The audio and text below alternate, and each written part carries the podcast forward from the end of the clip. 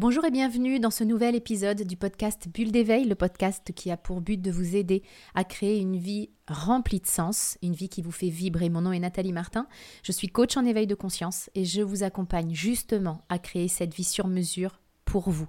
Je mettrai dans la description qui accompagne ce podcast tous les détails pour en savoir plus sur le comment nous pouvons travailler ensemble pour créer une vie qui vous fait vibrer. Comment apprendre à m'aimer? C'est sans doute que vous vous posez cette question et je veux vous rassurer tout de suite, vous n'êtes pas seul à avoir du mal à vous accepter et à vous aimer.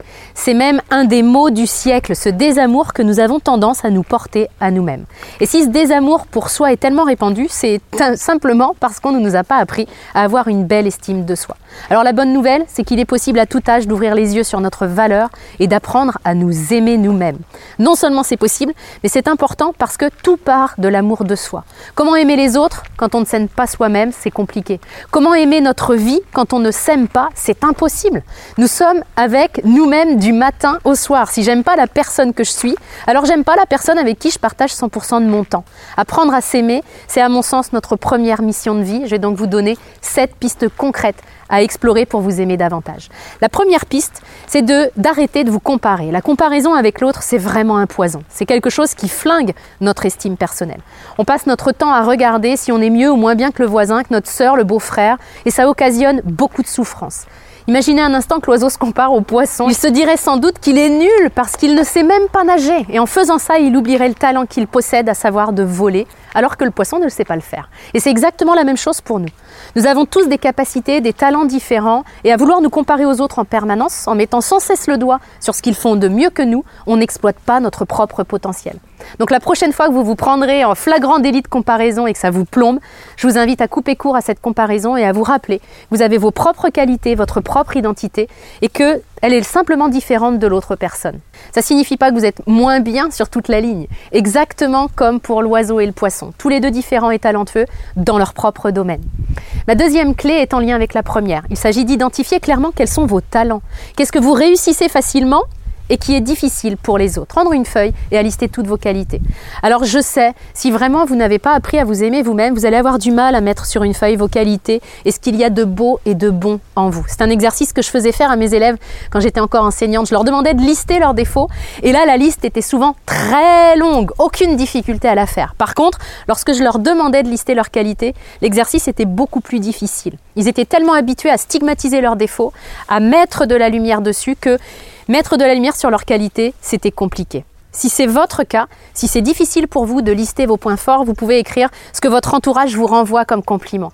Je sais que vous en recevez de temps en temps, voire même souvent. Je sais aussi que si vous manquez vraiment d'estime personnelle, sans doute que lorsqu'on vous dit un compliment, vous n'y croyez pas. C'est ce qui se passe lorsqu'on s'aime pas.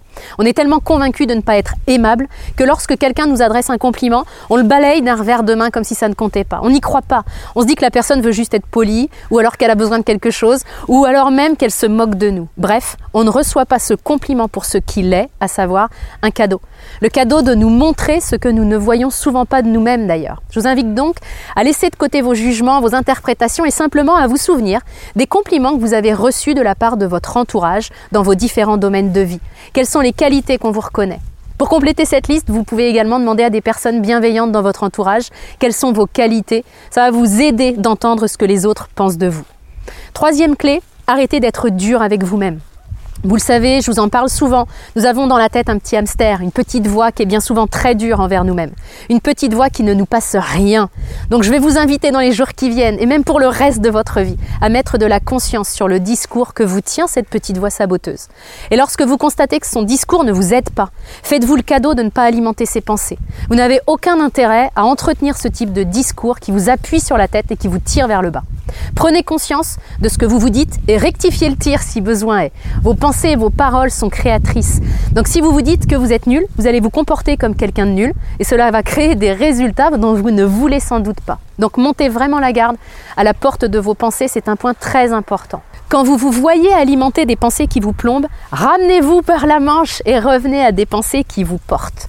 Quatrième clé, arrêtez de vous demander d'être parfait. De nombreuses personnes sont de véritables tyrans avec elles-mêmes. Elles vivent en se demandant, que dis-je, en exigeant d'elles-mêmes la perfection, rien de moins. Ce fantasme de la perfection, ça nous coûte très cher dans tous les domaines de notre vie. C'est un poids qu'on porte au quotidien lorsque nous sommes atteints de perfectionnite, c'est-à-dire d'une inflammation aiguë du perfectionnisme. Bon, ne cherchez pas dans le dictionnaire, hein, je viens d'inventer le mot. La perfectionnite, donc, peut même nous conduire à ne rien faire, tellement nous avons peur de l'imperfection. La racine de ça, c'est que nous croyons que nous avons besoin d'être parfaits pour être aimés, pour ne pas être jugés. On se dit que si nous atteignons la perfection, alors nous ne serons pas jugés, nous ne souffrirons pas. Et ça, c'est intéressant parce que imaginez un instant que vous croisiez cette personne qui représente la perfection pour vous selon vos critères. Cette personne qui a tout pour elle, parfaite, autant intellectuellement, spirituellement, physiquement. En gros, la personne parfaite que vous voudriez être. Imaginons donc que vous croisiez cette personne au cours d'une soirée. Ce serait quoi votre discours intérieur? Bah, L'humain est ainsi fait que de nombreuses personnes seraient quand même en train de la juger, de ne pas avoir un discours positif envers elle, rien que par jalousie. Donc c'est assez drôle de se rendre compte de ça parce que finalement, on veut atteindre la perfection pour ne pas être jugé, alors que même la perfection, si tant est qu'elle existe, serait jugée puisque le jugement fait partie de l'être humain. Si vous voulez sortir de ça, si vous voulez vous aimer davantage, alors arrêtez de vous demander d'être parfait, vous ne l'êtes pas et vous n'avez pas besoin de l'être pour être quelqu'un de bien.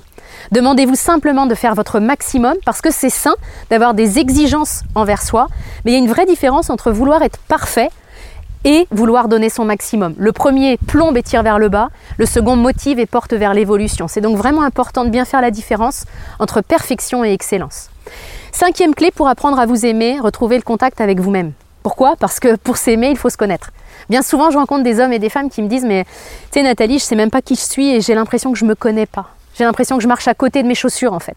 C'est difficile de s'aimer vraiment quand on ne se connaît pas, de même que ce serait difficile d'aimer quelqu'un sans même le connaître, ou difficile d'aimer les fraises sans jamais en avoir goûté. Donc pour aimer quelque chose, on a besoin de le connaître, on a besoin de se plonger vraiment dedans.